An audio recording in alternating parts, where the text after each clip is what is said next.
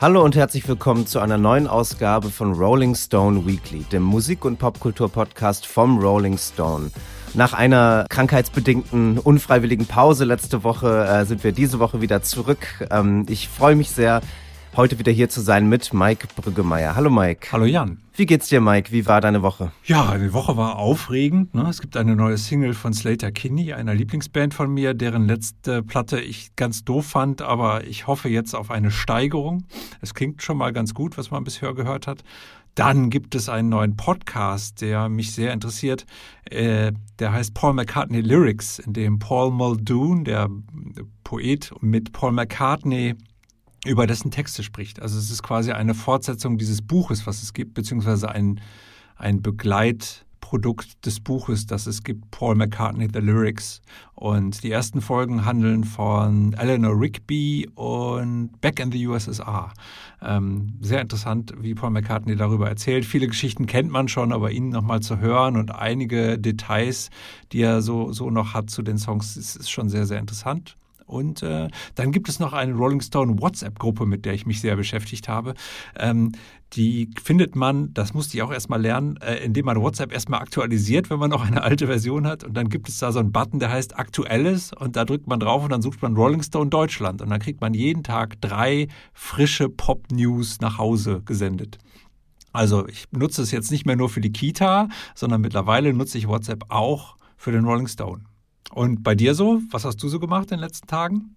Ich war ja letzte Woche leider krank. Da konnte ich nicht so viel machen, aber, ähm, aber Filme gucken, das ging. Deswegen habe ich mich so ein bisschen in äh, das Werk John Carpenters eingesehen, so das äh, Horror und Thriller Meisters, der den Film Halloween gemacht hat zum Beispiel, aber auch äh, The Thing oder Assault on Precinct 13, ein ähm, Polizei-Action-Thriller. Dann war ja unser gemeinsamer Kinobesuch am Montag Fallende Blätter von Aki Kaurismäki ein bisschen ein Kontrastprogramm, oder? ja, das ist wahr. Ähm, Kaurismäki ist etwas... Ähm, etwas langsamer als John Carpenter, das kann man wohl sagen. Etwas weniger Body Horror bei Kaurismäki. Aber es gibt Zombies, es gibt Zombies. Das, das muss man vielleicht festhalten. Das ist der erste, was ist der erste Film von Aki Kaurismäki, in dem Zombies vorkommen? Müsste ich nochmal nachdenken. Aber also einer der wenigen Filme, sage ich mal, von Aki Kaurismäki, in denen Zombies vorkommen. Und die Zombies kommen natürlich auch nur in einem Kinobesuch der beiden Hauptfiguren vor, die ähm, beide sehr ähm, rührend gezeichnete VertreterInnen der finnischen Arbeiterklasse sind, äh, die beide von den Verhältnissen gebeutelt dann im Kino in einem Zombie-Film nochmal etwas, äh, etwas Trost, etwas Ablenkung finden. Es war wirklich für mich eine große Freude, wieder einen tollen Aki Kaurismäki-Film zu sehen, auch wenn viele Leute vielleicht sagen, ach, das ist doch eine Figur der 90er Jahre oder vielleicht sogar der 80er Jahre, aber ich finde, er macht immer noch sehr, sehr schöne und sehr herzwärmende Filme, in denen die Gegenwart schon immer auch irgendwie vorkommt, äh, bei all seinen Eigenheiten, die er entwickelt hat. Ähm, aber es gibt noch mehr interessante Kinofilme, die in nächster Zeit laufen. Ne? Also ich habe jetzt gesehen einen Trailer, der ganz interessant war, nämlich von Priscilla von Sofia Coppola. Ähm, ist ganz interessant, also die Geschichte der Frau von Elvis Presley wird erzählt, Priscilla Presley, ähm, die ja, glaube ich, Elvis kennengelernt hat, als er 14, als sie 14 war und er dann Mitte 20 oder wie alt war er? Weiß ich gar nicht, ich glaube schon. Und äh, die Geschichte wird erzählt, was ich ganz interessant fand, weil ich gerade noch eine Dokumentation über die Band Echt gesehen habe, in der okay. es darum geht, in der es darum geht, dass der 17-jährige Sänger Kim Frank mit der 25-jährigen Viva-Moderatorin Eni van de Meichelok hier eine Affäre angefangen hat. Also das scheint es irgendwelche Spiegelungen zu geben, die ich ganz interessant fand. Aber darüber hinaus ist natürlich ist interessant, dass sich die amerikanische Kultur immer noch so abarbeitet an Elvis Presley. Also der letzte Film, Elvis, ist erst ein Jahr alt von Bess Luhrmann und schon kommt, kommt der nächste Film über Elvis. Also Grail Marcus hat mal gesagt, ähm, dass, das, dass der tote Körper von Elvis Presley ein umkämpftes, ein umkämpftes Schlachtfeld ist. Und das Gefühl habe ich auch. Also es geht immer noch um Deutungen, es geht immer noch darum, äh, Sachen zu erzählen anhand von Elvis, die eigentlich von Amerika handeln, wo, wo sowas wie sowohl Geschlecht als auch äh, äh, Race und all solche Sachen dran verhandelt werden. Das fand ich schon interessant. Ich finde es auch bemerkenswert, dass dieser Film ähm, Sofia Coppolas Film, der ja eine Adaption der Autobiografie von Priscilla Presley ist, dass, äh, dass ihre Autobiografie Elvis and Me hieß, dieser Film, diese Adaption jetzt aber Priscilla heißt. Also dass der Name Elvis in diesem Filmtitel nicht vorkommt, in ihrem Buch aber schon. Und das ist ja ein bisschen wie so eine Antwort jetzt eben auf den Film von letztem Jahr, der ja nur Elvis hieß. Also auf den Film Elvis, der ja eine sehr affirmative, ähm, ein sehr affirmatives Biopic war von Baz Luhrmann, ähm, dem ja sehr splashy äh, inszenierenden Regisseur, der offensichtlich große Freude darin hatte, die ganzen Kostümierungen, äh, die ganzen Set-Pieces der 50er bis 70er Jahre, so die, das Charisma, die Aura von Elvis, die Bewegung, die Tanzschritte, die Sexualität, also so das Aufregende, ähm, das Revolutionäre von Elvis Presley in diesem Film einzufangen ähm, und das eben auf eine sehr ähm, Elvis Bedeutung bestätigende Weise. Und da wurde Elvis dann in diesem Film ja auch noch bisschen zu so einem Art äh, verhinderten Bürgerrechtler äh, gemacht, irgendwie, der sich die ganze Zeit mit schwarzen Künstlern umgibt äh, und, und total äh, ja eigentlich bisschen sowas wie so ein Honorary Black Guy oder so ist. Äh, und ähm, und das geht ja auch ein bisschen an der äh, an, den, an den historischen Fakten vorbei. Aber wie du sagst, es ist ja schon sehr interessant, dass dann so in den in den Jahren nach Black Lives Matter dann halt eben eine Figur wie Elvis Presley, die die da vor diesem Hintergrund natürlich auch eine sehr polarisierende Figur ist, dass sie dann in einem in einer großen Mainstream-Kinoproduktion dann eben als ähm, ja als so Supporter der Black Community ähm, charakterisiert wird und, und das halt gar nicht weiter irgendwie verkompliziert wird. Und Priscilla, der neue Film, wo man jetzt den Trailer sehen kann, der kommt im Januar erst raus in Deutschland, habe ich gesehen. Mm, der scheint da ja so ein bisschen so die Gegenerzählung zu ähm, anzubieten. Weniger jetzt auf, was den Race-Diskurs angeht, aber eben was so die Geschlechterrollenfragen angeht. Also das wird aus dem Trailer schon deutlich, wie ähm, wie man da äh, die sehr junge Priscilla sieht, wie sie von, von einem äh, Freund von Elvis so angesprochen wird in einer, ja, in so einer kleinen Kneipe kann man gar nicht sagen, in so einem kleinen Teenie-Lokal wahrscheinlich und er dann fragt, und magst du Elvis? Und sie sagt dann, ja, natürlich, wer mag Elvis denn nicht? Und dann Schnitt und sie ist dann halt mit äh, in, in einer Runde von Männern äh, umgeben und sitzt dann da mit Elvis und ähm, und ist 14 Jahre alt und hat ihn gerade kennengelernt. Und dann hört man so aus dem Off äh, im Trailer, wie Elvis dann mit dem Vater von Priscilla spricht und der Vater dann so sagt, ja, was was wollen Sie von meiner Tochter eigentlich? Und er und Elvis sagt dann so, ja, Ihre Tochter ist schon ganz schön weit für ihr Alter und so. Also da werden dann Dinge, also Dinge, die in dem Bess Lerman Film Elvis dann eher ausgespart werden oder wo man so ein bisschen gehofft hat wahrscheinlich, auch bei der Pressetour, hoffentlich spricht da niemand drüber oder hoffentlich wird das nicht thematisiert. Ich habe das Gefühl, das sind genau die Dinge, die Sofia Coppola jetzt bei diesem Film interessieren. Ja, interessant, aber auch, es geht natürlich auch um, um, also das klingt jetzt alles so wie so ein Psychodrama, was man sich bei, bei ihr eigentlich nicht vorstellen kann. Es geht schon auch sehr um Oberflächen und um Looks und so, glaube ich. Ne? Also es gibt auch diese eine Szene, wo Elvis, also im Trailer, wo Elvis dann quasi sich seine Priscilla herrichtet, also sagt, was sie anziehen soll, welche Frisur sie haben soll und so. Und das war dann wahrscheinlich so, ich würde schätzen, Anfang der 60er, die hat da so ein Beehive, glaube ich, und, und äh, das war ja die Zeit, in der Elvis eigentlich die Kontrolle über sein eigenes Image schon verloren hatte an den Colonel Parker. Also wo er quasi auch schon unter der Knute stand und von jemand anders gemodelt oder gemodelt wurde und jetzt äh, oder geformt ist vielleicht das bessere Wort. Und jetzt, und jetzt äh, formt er seine junge Frau, um, um irgendwie, das fand ich schon eine, schon eine sehr interessante Spiegelung dann vielleicht und auch was, was dann ähm, auch irgendwie zu dem Elvis-Film wieder passt. Ich würde, glaube ich, am, am liebsten würde ich würde ich äh, die erste Viertelstunde von Bess Lerman nochmal sehen und dann den Priscilla-Film da dran gehängt. Also das, ja. das, das scheint, scheint mir, das wäre, glaube ich, das, das Interessanteste. Aber glaubst du, dass das wirklich, also dass das ein Film ist, der so, der so wirklich äh, in gewisser Weise dann auch radikal oder so eine andere Position einnimmt? Weil ich erinnere mich an Sofia Coppolas Film über Marie Antoinette. Das war ja ein Film über Schuhe und Kuchen. Ähm, also hast du das Gefühl, dass, dass, dass es hier mehr geht als um Oberflächen, also dass es da, dass, dass, dass sie da weitergeht? Also eine vielsagende Tatsache erstmal ist ja, dass Sofia Coppola nicht die Rechte an Elvis-Songs bekommen hat für den Film. Also Elvis Presley Enterprises, also die das Unternehmen, das so die, die Lizenzen vergibt und, und, und das Elvis-Erbe ähm, verwaltet, hat, äh, hat das abgelehnt. Sofia Coppola hat das versucht, die Rechte zu bekommen und es wurde abgelehnt, während ja letztes Jahr der Elvis-Film von Baz Luhrmann, da lief ja ein Elvis-Song nach dem anderen. Ähm, und ähm, also das finde ich deutet schon darauf hin, dass es offenbar jetzt ein Film ist, der nicht, äh, der den Mythos bisschen verkompliziert.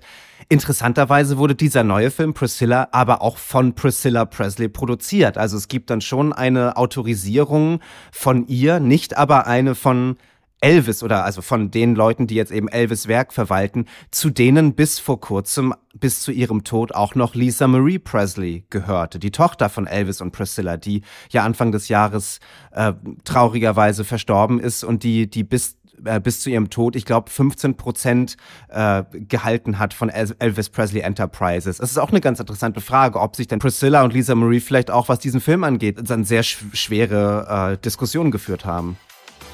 Bevor wir zum Album der Woche kommen, wollen wir über andere notable Releases äh, dieser Woche oder der letzten Woche sprechen, äh, wo ich vor allem ein Album hervorheben möchte, was ich ähm, viel gehört habe und wirklich toll finde das ähm, neue Album der deutschen Supergroup äh, Husten. Das ist die äh, Band von Giesbert zu Knüpphausen und dem Produzenten Moses Schneider und äh, dem Schriftsteller Tobias Friedrich. Und Songwriter. Also Tobias hat auch schon vorher Victoria Park war eine Band von ihm und ja, ja, guter Songwriter auch für andere Leute. Äh, toller, toller Künstler. Und das ist wirklich eine tolle Platte, finde ich. Also eine sehr, eine Platte, die total von einer Band-Energie lebt. Das sind sehr dringliche, intensive, ähm, ja, in, Indie-Rock, Folk, Balladen, äh, Songs, Pop-Songs, ähm, die mich ein bisschen so an, den, an, an die frühen Bright Eyes oder so erinnert haben. Ich habe das Gefühl, da ist eine ähnliche verzweifelte, rohe Energie in dem Songwriting und äh, in, in dem Bandgefüge.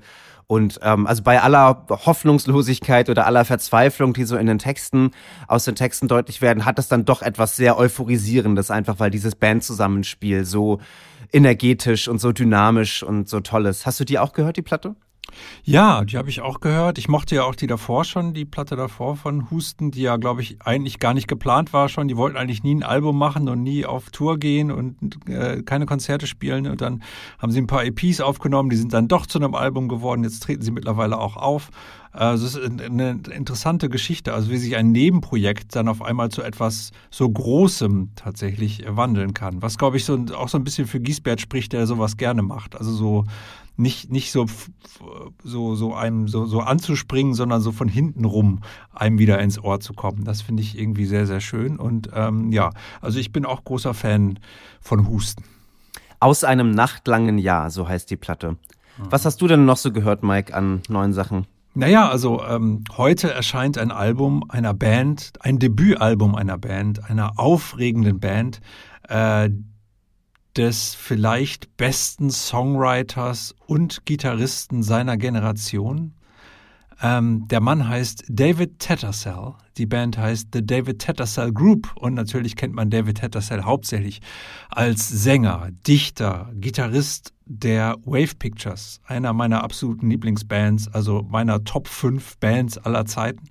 Und ähm, der hat jetzt eine neue Band gegründet, die eigentlich schon vor zwei Jahren eine Platte hätten machen sollen, weil die Wave Pictures zu der Zeit eine Babypause eingelegt haben, weil der Schlagzeuger Johnny Helms Vater geworden ist. Dann kam aber Corona dazwischen und dann war alles ganz anders. Und jetzt gibt's aber endlich diese David Hattersall Band Platte doch noch. Es sind also Freunde von, von, von, von David, mit denen er da zusammen eine Platte macht, wo er nur akustische Gitarre spielt. Nylon String Guitar. Also man muss sich vorstellen, es ist eine Mischung aus Django Reinhardt und äh, Jonathan Richman. Also fantastische Platte, äh, kann ich nur empfehlen. Kann man bei Bandcamp bestellen. Ich habe äh, hier bei den zuständigen Promotern nachgefragt, wie es ist mit der Platte. Die wussten aber von dieser Platte nichts. Also es ist wieder so ein Release, der, der eher so hinten rumkommt äh, und heimlich still und leise. Aber die Fans wissen natürlich Bescheid. Und alle anderen, die zumindest die Rolling Stone Weekly hören, wissen jetzt auch Bescheid und können sich diese Platte auch gerne kaufen. Ich habe meine schon bestellt, äh, die limitierte Edition auf Vinyl. Also da gibt es noch ein paar Exemplare vielleicht. Also äh, schaut mal, ob ihr es kriegen könnt. Kommen wir nun zum Album der Woche, dem neuen Album von Sufjan Stevens Javelin. Sufjan Stevens zählt zu den anerkanntesten amerikanischen Musikern der letzten 25 Jahre, das kann man wohl sagen. Er ist ein Singer-Songwriter, Multi-Instrumentalist, Produzent, Toningenieur, Mixer. Er macht sein Artwork, ist Designer, wahnsinnig vielseitiger, begabter Typ und äh, auch stilistisch all over the place. Also man kann vielleicht bei allem, was er macht, so vielseitig es auch ist, vielleicht drei äh, so ästhetische Modi festmachen. Einmal sind es zerbrechliche Folk-Songs von großer Intimität und Schönheit, dann orchestrale Pop-Symphonien und experimentelle elektronische Art-Pop-Songs. So würde ich das vielleicht ein bisschen in eine Form bringen. Er wurde 1975 geboren in Detroit und seinen Heimatstaat Michigan hat er auch äh, gleich zum Thema gemacht seines ersten großen Albums, das heißt Michigan von 2003, einem melancholischen Kammerpop-Album, auf dem er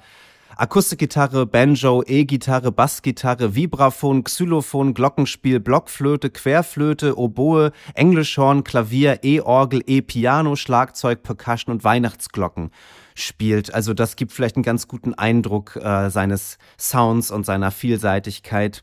2005 macht er Illinois ein noch ambitionierteres, progressives Pop-Konzeptalbum über diesen US-Staat, äh, was für viele das, das beste Album des Jahres war und ein, ein ganz äh, besonderes, unvergleichliches künstlerisches Statement. Auch die anderen Alben, die er danach gemacht hat, The Age of Ads von 2010 und Carrie and Lowell von 2015, waren auf vielen Jahresendlisten, so verschieden die Alben auch waren. Das erste ist ein glitchy, psychedelisches Science-Fiction-Konzeptalbum und äh, das andere, Carrie and Lowell, ist eine autobiografische Folkplatte, die er nach dem Tod seiner Mutter geschrieben hat. Ein sehr, sehr berührendes Album über Trauer und Verlust. Sein neues Album nun, Javelin, fällt in eine sehr produktive Zeit, aber auch die vielleicht polarisierendste bisher. Also hat jetzt einige Platten in den letzten Jahren gemacht, auch viele mit, mit anderen Leuten, die jetzt eher ähm, auf zurückhaltende Resonanz gestoßen ist. Er hat eine New Age-Platte mit seinem Stiefvater Lowell gemacht, über den er auch äh, in dem Album Carrie and Lowell singt. Er hat ein zweieinhalbstündiges äh, elektronisches Space Ambient Epos in fünf Klangzyklen gemacht. Er hat Klaviermusik für Ballette komponiert, ähm, auch eine Indie-Folk-Platte gemacht mit Angelo De Augustin, ähm, vielleicht so sein zugänglichstes Projekt der, der letzten Zeit. Vielleicht, Mike, bevor wir über das neue Album sprechen, wie wie ist so deine Geschichte mit Sufjan? Wann bist du zum ersten Mal auf ihn aufmerksam geworden und was kannst du ihm so abgewinnen? Ja, die erste Platte, die ich von ihm kannte, war Michigan, also seine erste Platte aus dem 50 States Project, also wo er versucht hat, über jedes jeden äh, Staat der Vereinigten Staaten eine Platte zu machen. Davon gibt es nur zwei bisher, nämlich Michigan und Illinois. Aber Michigan war tatsächlich das erste, was ich kannte, 2003. Ähm, das fand ich damals interessant, aber ich muss zugeben, ich habe, glaube ich, nicht genau genug hingehört, als dass es mich damals schon so richtig gepackt hätte. Das kam dann erst mit Illinois und auch mit etwas Verspätung. Also die Platte war schon in den besten Listen von allen möglichen Kritikern, als ich dann gemerkt habe, ja, vielleicht höre ich doch nochmal genauer hin und habe dann so festgestellt, wow, das ist ja, also dagegen ist, ist Smile von Brian Wilson ja irgendwie Lo-Fi-Folk. Ähm, das fand ich schon, äh, schon eine fantastische fantastische Platte. Und auch dann gab es noch einen Nachklapp dazu mit Songs, die es nicht auf das Album geschafft hatten. Der hieß The Avalanche. Das war fast noch besser. Also, und da bin ich dann auf diesen Sufjan-Zug aufgestiegen. Ich muss aber auch sagen, jedes Mal ein bisschen widerwillig. Also bei jeder Platte habe ich erst gedacht, ach nee, muss ich nicht hören, weil das immer so anstrengend war. Entweder es passierte so viel auf diesen Platten, dass man irgendwie das Gefühl hatte, dass die Ohren rülpsen müssen, weil sie so überfordert sind davon. Oder man hatte das Gefühl, es ist so emotional, dass man es eigentlich gar nicht anhören kann, weil es einen so mitnimmt. Also es, bei Sufjan hat man also es ist ganz komisch. Ich habe nie, ich freue mich nie, wenn eine neue Platte kommt und nachher bin ich, äh, bin ich so voll darin versunken. Das war bisher jedes Mal so. Und ich weiß noch, als The Age of Odds, Odds kam raus ähm, und es hieß, wer soll die besprechen? Und dann habe ich gesagt, ja, kann ich schon machen aber Platte des Monats ist das nicht. Die bespreche ich lieber kleiner. Und dann habe ich sie ein paar Mal gehört und habe dann fünf Sterne gegeben. Also ähm, ja, das ist so meine Geschichte mit Sufjan. Und das war bei dieser Platte auch wieder so, dass ich eigentlich dachte, ach nee, muss ich nicht hören. Und dann kamst du und sagtest, wir müssen noch in Weekly darüber reden. Und ähm, dann habe ich gedacht, ja, okay, dann höre ich sie mir an. Und natürlich hat er mich wieder bekommen mit dieser Platte, äh, mit dem Picking und mit den Chören und aber auch damit, dass es eben dann doch mehr ist als diese Songwriter-Platte, als dieses jetzt überall promoted wird. Es gibt ja dann immer so diese, ähm, diese Erzählung davon, was ein Album ist. Und dieses Mal ist es eben, jetzt ist er wieder der intime Songwriter. Aber das ist, das ist, trifft es nur so halb, finde ich. Also ich finde, dass da auch noch musikalisch sehr viel mehr passiert, als dass da jemand eine akustische Gitarre pickt. Ähm, nicht nur bei einem achtminütigen Stück, das sich so gegen Ende findet, was dann sehr anschwillt und wieder abschwillt und was so gleichzeitig so ambient äh, äh, da drin hat und so. Und es gibt schon auch Elektronik, es gibt Orchester, es gibt große Chöre. Also es ist mehr als ein intimes Folkalbum, habe ich das Gefühl. Wie siehst du es? Ja, ich finde das sehr bemerkenswert bei ihm, dass die Lieder sehr minimalistisch oder sehr einfach beginnen, also wirklich ähm, mit einer Klavierfigur mit gezupfter Gitarre, mit seiner Stimme.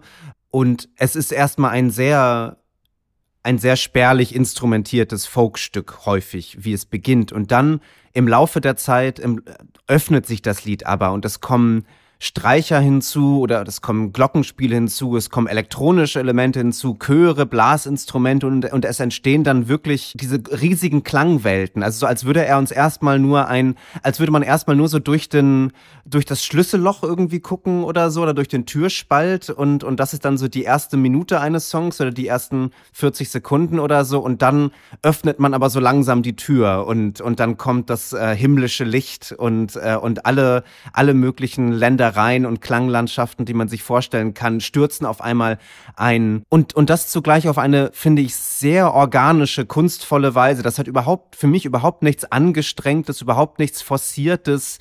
Ähm, es ist eine ganz ähm, dynamisch elegante Entwicklung, die die Lieder nehmen.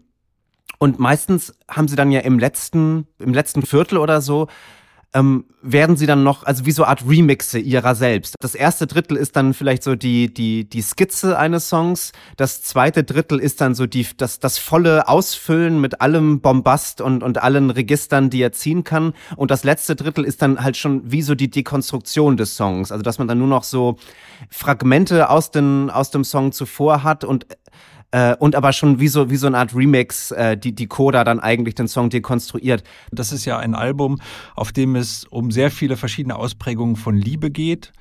Und wenn man sich, wenn man sich äh, menschliche Beziehungen anguckt, die fangen an damit, dass man sich trifft und vielleicht voneinander verzaubert ist, wie man von dieser kleinen Folkfigur ist, äh, mit der ein Song eröffnet und dann äh, lernt man den gesamten Reichtum dieser Beziehung kennen, alles Positive und Negative und am Ende bleiben nur noch so Fragmente, nämlich Erinnerungen an diese Beziehung. Und in gewisser Weise ist jeder Song auch so aufgebaut, also wie, wie menschliche Beziehungen aufgebaut sind. Also zumindest war das meine meine, meine hausgemachte Erklärung, als ich das Album öfter gehört habe. Und es ist ja irgendwie schon auch interessant, weil es eben, also Liebe eben natürlich nicht nur, es geht nicht nur um um Beziehungen zwischen Menschen. Es geht auch um Gott ganz viel, wie ja immer bei Sufjan eigentlich, dass es immer eine spirituelle Komponente hat. Also, ähm, dass, dass die Liebe irgendwann, also in gewisser Weise dann äh, äh, nur noch etwas Innerliches ist und nichts mehr zwischen zwei Menschen und dass dieses Innerliche dann eben oft Gott ist, also dass die Berührung eigentlich dann von Gott und von innen kommt und nicht mehr von, von einem Gegenüber, ähm, was bei Sufjan oft und eine große Rolle spielt in vielen seiner seiner Lieder. Ähm, das finde ich schon, schon sehr, sehr bemerkenswert und, und sehr, sehr schlau und klug, aber eben ohne dabei mit der Tür ins Haus zu fallen. Also man hat eben nicht das Gefühl, es ist jetzt das persönliche Singer-Songwriter-Album, wo einem jemand etwas aufdrücken will. Und es ist auch nicht das große Konzept oder Proc- oder Art-Album, sondern es sind einfach Songs, die man entdecken kann, in denen man rumlaufen kann mit den Ohren quasi. Diese unerwiderte Liebe oder diese tief empfundene Liebe, die aber nicht mehr erwidert wird, ähm, ist, ist wahrscheinlich so der emotionale Kern dieses Albums. Da gibt es ja einige Stellen, wo er das auch im Text ganz explizit macht. Also wo er dann zum Beispiel singt I will always love you, but I cannot live with you oder wo er singt in einem anderen Lied, äh, in, ich glaube So You Are Tired, ähm, ein, ein herzzerreißendes äh, äh, Trennungsstück, finde ich, wo er singt I was the man still in love with you when I already knew it was done. Also er empfindet die Liebe, ist keine erwiderte Liebe, was sie sicherlich schmerzhaft macht, aber auch auf eine tröstliche Weise. Also allein die, die die Tatsache, dass dass er diese Liebe empfinden kann und dass diese Liebe in der Welt existiert, habe ich das Gefühl, ist etwas sehr Tröstliches für ihn oder ist etwas Tröstliches, was in dieser Musik dann auch gespiegelt wird. Also es ist kein Album, das irgendwie Mitleid will oder so. Also auch wenn da sehr viele auch wenn es sehr rührend ist, finde ich, und sehr herzzerreißend an, an einigen oder an vielen Stellen, ist es, ist es, ist es kein Album, sind das keine Songs, die aus so einer Haltung geschrieben sind, wo man das Gefühl hat, jemand, äh, jemand entblößt sich oder entblößt sein, sein, sein Inneres, äh, weil er, weil er damit irgendwie auf eine, ja, irgendwie Effekt haschende Weise Punkte scoren will oder so. Also ich habe das Gefühl, das, ist, das sind tiefe Wahrheiten, die in diesen, in diesen Liedern stecken. Ja, ich habe auch das Gefühl, dass es da eben nicht um eine Beziehung geht und den Versuch, das irgendwie alles zu auszuklamüsern oder so, wie was weiß ich, Blood on the Tracks von Bob Dylan oder so, sondern dass es natürlich um, um ganz viele Liebeserfahrungen geht auf dieser Platte und es eher so um die Idee von Liebe geht, also rein platonisch gesprochen jetzt. Also, dass man eben tatsächlich sagt, es geht darum, äh, um die verschiedenen Ausprägungen der Liebe im Leben. Und, und natürlich sind die intensivsten Momente oft die, in denen sie entweder vorbei ist oder nicht erwidert ist, in denen man dann die Liebe quasi ganz klar sieht. Also viel klarer als in dem Moment, in dem man mittendrin steckt, wo man auch anderes zu tun hat meistens, als darüber nachzudenken, hm, was ist denn jetzt eigentlich Liebe, sondern man ist halt verliebt oder äh, liebt jemanden. Ähm, ich glaube, das, das spielt schon eine große Rolle. Also dass gerade in der Abwesenheit von Liebe oder in der, in dem, in der Nichtpräsenz von Liebe natürlich die Liebe oft am deutlichsten wird. Ähm, und das finde ich, finde ich schon. Und es, es gibt auch etwas, was diese, was diese, diese Gefühle schützt, nämlich die Musik, habe ich das Gefühl. Also die liegt, die liegt so drumherum. Also dass es eben nicht so nackt wirkt, sondern dass, dass diese, dass, dass, dass die Seele immer noch was hat, was sie, was sie trägt, nämlich eben die Musik. Manchmal auch auf eine fast also gerade wenn so Flöten kommen und so, dann habe ich auch oft das Gefühl, das ist jetzt, manchmal ist es mir sogar ein bisschen zu viel, ein bisschen zu hübsch an einigen Stellen. Es gibt diesen Song My Red Little Fox, äh, einer der vielleicht berührendsten vom Text her, aber ich musste immer an A Spaceman Came Traveling von Chris de Burgh denken bei dem Song, weil es, weil es sowas Mellows und Softes und sowas hat, was irgendwie ähm, sowohl im Gesang, der ja immer eher so gehaucht ist bei Sufjan, das ist ja auch kein Gesang, der der die große Emotion ausstellt, sondern der hat ja eigentlich immer eine sehr ähnliche Temperatur. Und dann diese Flöten darüber und so, das ist alles immer schon sehr, sehr hübsch, muss man sagen. Also es ist, äh, vielleicht ist das auch das einerseits das Schöne daran, aber andererseits auch, oder das, was es ausmacht, aber andererseits denkt man sich dann auch manchmal, ja, so ein bisschen, also so ein bisschen rougher oder, oder so könnte es jetzt schon sein. Ja, also die Christa Burke-Referenz, die ist über meinen Kopf hinweggeflogen. äh, aber vielleicht. Ja, äh, damit muss man gelebt haben, um das. ja, es ist, es ist hübsch, es ist, es ist wahnsinnig hübsch, es ist wunderschön. Ich will noch einmal kurz auf den Gesang zu sprechen kommen, den du ja auch ähm, erwähnt hast, weil ich den so besonders finde, ähm, auf diesem Album, aber auch auf, auf anderen Alben von Sufjan. Ähm, und ich habe das Gefühl, er macht was, was eigentlich niemand sonst irgendwie macht oder was ich bei ihm, was ich sonst bei keinem anderen Musiker oder keiner anderen Musikerin so gehört hätte, dass er seine Stimme auf so eine ungewöhnliche Weise abnimmt. Also ich habe das Gefühl, er entfernt eigentlich alle tiefen Frequenzen aus seiner Stimme und man hört dann nur noch man hört dann nur noch Luft sozusagen, man hört nur noch Konsonanten, man hört dann nur noch so die ganz, also den Hauch einer Note im Grunde. Und man hört ihn auch ganz nah, es hat was sehr Intimes dann. Aber es bekommt dadurch, finde ich, auch sowas Entkörperlichtes. Also dadurch, dass diese ganzen Tiefen weggehen, hat man gar nicht mehr das Gefühl, so geht's mir zumindest, dass da irgendwie ein, also dass das sozusagen ein, ein, ein organischer, anatomischer Apparat ist, aus, aus dem diese Klänge irgendwie entstehen, sondern dass es eigentlich etwas Geisterhaftes ist, etwas Entkörperlichtes, dass es wie eine, ähm, ja, auch wie eine irgendwie göttliche oder also, dass es etwas Transzendentales irgendwie hat. Das stimmt, es hat was sehr, sehr entkörperlichtes und das merkt man auch vor allem, wenn man ihn dann hört, wie er die Songs anderer Leute interpretiert. Also er ist ein unglaublich toller Coverkünstler, der aber diese Songs immer so, also man erkennt die Songs immer wieder, wenn er sie covert, aber gleichzeitig hat man immer das Gefühl, es ist ein anderes Lied. Also das hat er schon so oft gemacht. Es gibt Beatles-Coverversionen, Bob Dylan-Coverversionen von ihm. Es gibt diese Christmas-Platten, wo er, wo er Weihnachtslieder singt. Und auf dieser Platte, diese Platte endet mit There's a World, einem Song von Neil Young von der Platte Harvest. Ähm, einem Song, den ich nie mochte, den ich jetzt aber sehr, sehr, sehr mag in dieser Version äh, weil die für mich auch nochmal ähm, Also weil ich zum ersten Mal wirklich auf den Text geguckt habe und es für mich auf einmal äh, ähm, eine Bedeutung hatte, die es vorher nicht hatte. Wenn man es bei, bei äh, Neil Young mit diesem großen Orchesterbombast hört, äh, dann hat man irgendwie schon relativ schnell keine Lust mehr, äh, sich, das, sich das ganz anzuhören. Aber hier hat das sowas, hat es eben, er singt, There's a world you're living in. No one else has your part. All God's children in the wind, take it in and blow real hard. Also man hat das Gefühl, da wird die ganze Platte auch in gewisser Weise nochmal zusammengefasst. Da ist alles nochmal drauf, da sind die Begegnungen drauf, das ist Gott, also es ist alles in diesem Lied drin, als hätte er dieses Lied als